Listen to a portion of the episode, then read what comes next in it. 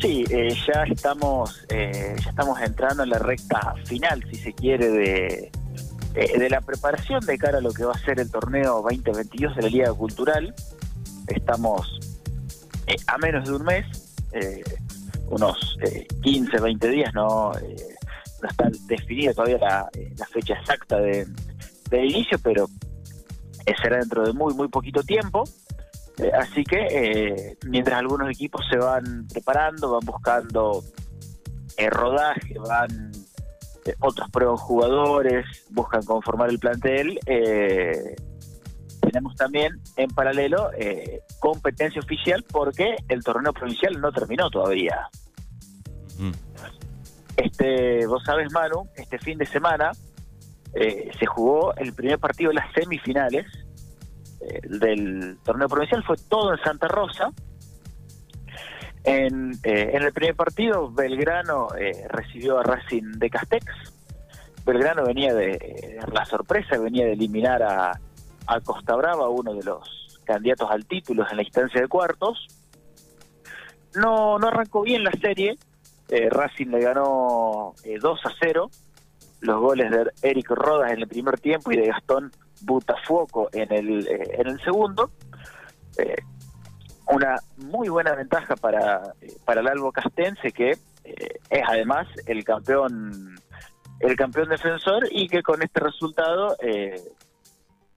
y más por el hecho de que define el, el segundo partido en condición de local, podríamos decir, Manu, que ya tiene casi un pie en lo que va a ser la final. En el otro, en el otro de los partidos, también en Santa Rosa, McAllister eh, ya, ya sabe lo que es ganar el, el provincial, busca meterse, eh, buscaba, perdón, meterse a la final después de, después de varios años. Creo que es del 2003 o 2002 el último, eh, la última temporada en la que el Depo pudo acceder a la final. Le ganó 2 a 0 al Alver Fútbol, que eh, hasta el día de ayer había ganado todos los partidos que había jugado en el, en el provincial. Los goles de McAllister, eh, Agustín Cerveto, chico de Macachín. Eh, te aporto el dato, eh, el hermano de Agustín Cerveto, Nicolás, está jugando en Almagro, en lo que es Primera Nacional, también metiendo varios goles como, como su hermano en este campeonato.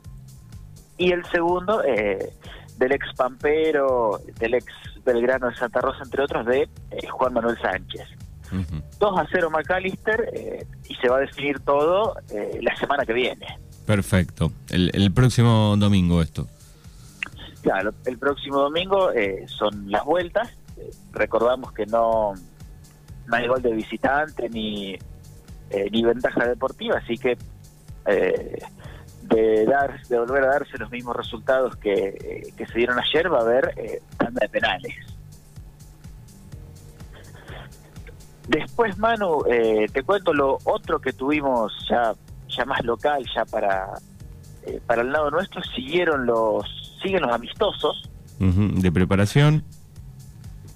Sí los los equipos ya se van eh, ya se van preparando ya van buscando mayor rodaje empiezan a ir cerrando de a poco, si se quiere, eh, lo que son los planteles de, de, primera división. Se va se van colocando, si se quiere, las piezas de este gran rompecabezas que va a ser eh, esta temporada, que eh, la vamos a tener completa después de mucho después de mucho tiempo, con la vuelta del Club de Regueira, con la vuelta de Rambla y Unión de Villa Iris, equipos que participaron por última vez en esa lejana primera fecha del 2020, que después se iba a terminar eh, suspendiendo.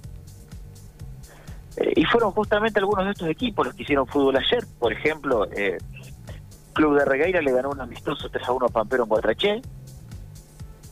amistoso en el que ya participaron algunos de los nombres y de los jugadores que tienen el equipo el equipo de, de Regueira en, en la ciudad de Bahía Blanca. Al Paquiri también hizo, hizo fútbol en, eh, como local, empató con la Unión eh, de General Hacha. Y el que también puso primero este año con su con su primer amistoso fue el campeón, fue la Unión de, de Bernasconi que perdió ayer 3 a 1 como visitante en Macachín, visitando, perdón, al Club Atlético. ya un Bernasconi Manu que recuperó varios de sus jugadores que habían estado eh, a préstamo en Alpachiri y en otros eh, y en otros clubes para, para lo que fue el torneo provincial.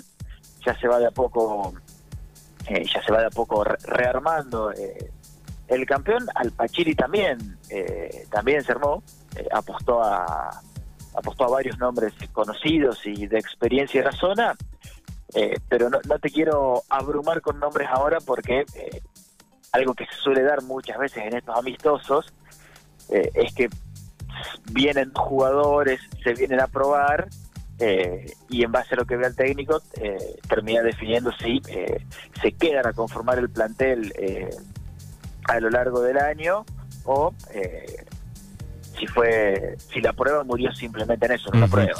Hay una hay una gran expectativa, ¿no? Por por la vuelta, digo, los tres clubes nuevamente, el Club de Reguera que va a volver. Hoy vamos a estar charlando también con eh, Fernando Martín, el técnico de del club este argentino, así que digo, hay una gran expectativa.